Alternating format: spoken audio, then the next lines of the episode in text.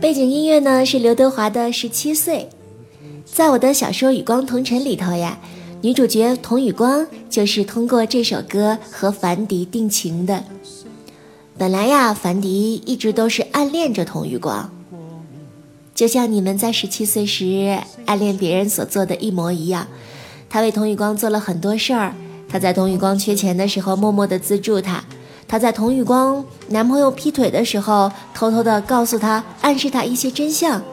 当然，她也在童宇光最需要帮助的时候，给予他很多很多的爱。每个人是不是在十七岁的时候都做过樊迪，或者都遇到过樊迪这样的人呢？我在十七岁的时候啊，开始了我人生中的第一段恋爱。嗯，那个男孩儿。至今已经不联络了。虽然我们在一个城市里面，虽然我的家离他的家还有他姥姥的家很近很近，虽然我们有很多中间认识的人，但是我们就是不联络了。而且我们在城市里面从未见到过一次。嗯，有的时候啊，会从朋友的口中得到关于他的一些只言片语，知道他现在过得还挺好，这就够了吧。你十七岁时候爱过的那个人，或者你十七岁时候伤害过你的那个人，现在在哪儿呢？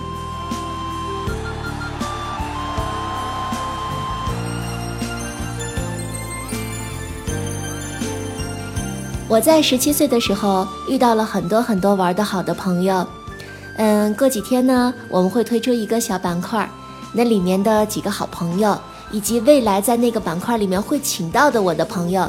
男神，嗯，翠芳，嗯，曹老师，圆圆姐，嗯，苏磊，还有梅老板，嗯，摄像大师，还有跟我一起做节目嘉宾的魏大妈，嗯，还有唐二姨，都是我非常非常非常好的朋友。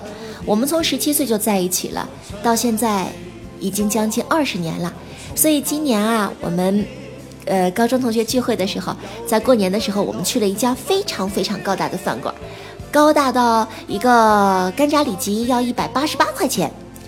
因为我们觉得我们长大了，已经不是高中时候可以在广场的路灯底下拍扑克，已经不是嗯去饭馆大家凑钱要一瓶呼白王的时候了。我们长大了，就该干些大人的事儿。尽管我们在很棒的餐厅里面享受着五星级的服务，当但但是我们说的仍旧是小时候的那些话，每个人的那些外号，谁和谁当年的那些情感，还有嗯你你怎么怎么样啊，当年也怎么怎么样，我怎么怎么样，大家说的还是那些话，所以我觉得十七岁能遇到他们真的是一件太棒的事儿了。所以啊，如果你凑巧听到这儿了。并且呢，你在跟你十七岁时候就认识的朋友仍然在保持着紧密的联系的话，你可以明天明天请他出来吃个饭呀，聊聊你们十七岁时候的那些梦想，那些梦想，你还记得吗？嗯，我十七岁的时候恋爱了，好开心。我十七岁的时候同时也失恋了，所以每天哭成狗啊。现在想起来，当时好像还说自己哭成什么。神经性偏头痛之类的，然后好像还显得 非常的矫情，但当时真的是那样的。我记得我自己啊，还在一个本子上写，嗯，大概意思就是说，呃，今天你你怎么样？什么什么？今天你怎么怎么样？明天我让你高攀不起之类的话。然后我给自己定了三个目标，我说一，你谁谁谁，你今天这么对待我，搞得我嗯这么不开心。如果你以后想见到我。你就只能在电视上见到我。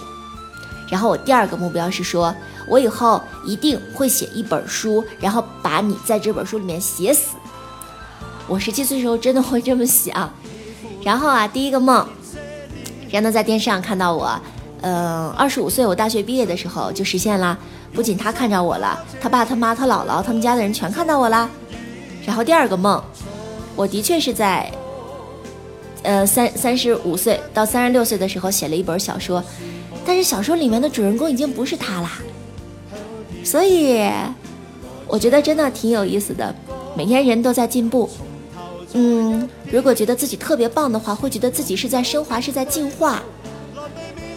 很高兴，我们能在进步的过程中，忘掉一些当年给过你羁绊的人。